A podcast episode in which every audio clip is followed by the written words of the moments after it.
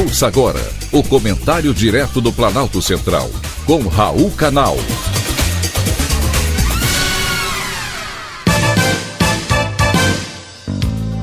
Queridos ouvintes e atentos escutantes, assunto de hoje: CPI do abuso de autoridade.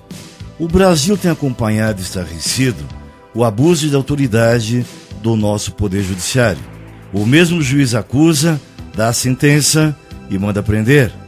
Há muito tempo estamos sendo cerceados do nosso direito mais elementar e mais sagrado, qual seja a liberdade de expressão. Mas parece que o autoritarismo está com os dias contados. O deputado federal Marcel Van Hatten, do Partido Novo do Rio Grande do Sul, conseguiu as assinaturas necessárias para a abertura de uma comissão parlamentar de inquérito para investigar justamente o abuso de autoridade dos ministros do Supremo Tribunal Federal e também do Tribunal Superior Eleitoral. Finalmente, alguém está vendo o que todo mundo tenta ignorar, ou por conveniência ou por conivência. Alguém está ganhando com isso enquanto o país inteiro perde. Eu sinceramente não sei se essa CPI irá para frente, principalmente faltando poucas semanas ou até mesmo poucos dias para o final dessa legislatura. O pedido de abertura da CPI já foi protocolizado. Porém, não me parece que o presidente da Câmara Federal, deputado Arthur Lira, esteja disposto a se mexer para que isso aconteça. Ele já disse que pretende respeitar a fila de pedidos de instalação de CPIs. E ela, ela não é pequena, minha gente. Ou seja, essa não é a prioridade do presidente da Câmara, que busca se reeleger para o cargo na próxima legislatura.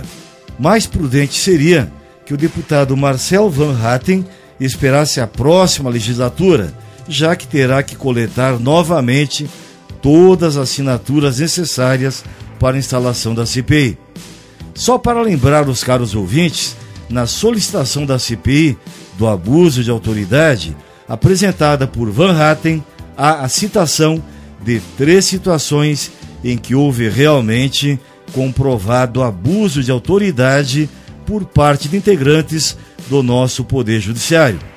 Quais sejam: busca e apreensão no endereço de empresários por terem compartilhado mensagens em WhatsApp. Bloqueio de contas bancárias de 43 pessoas suspeitas de ajudarem os manifestantes insatisfeitos com o pleito, visivelmente manipulado.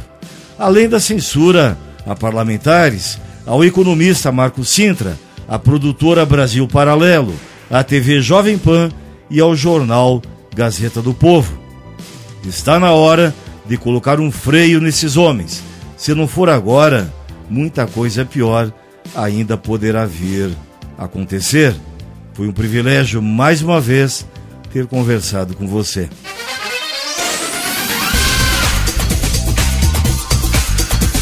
Acabamos de apresentar o Comentário Direto do Planalto Central, com Raul Canal.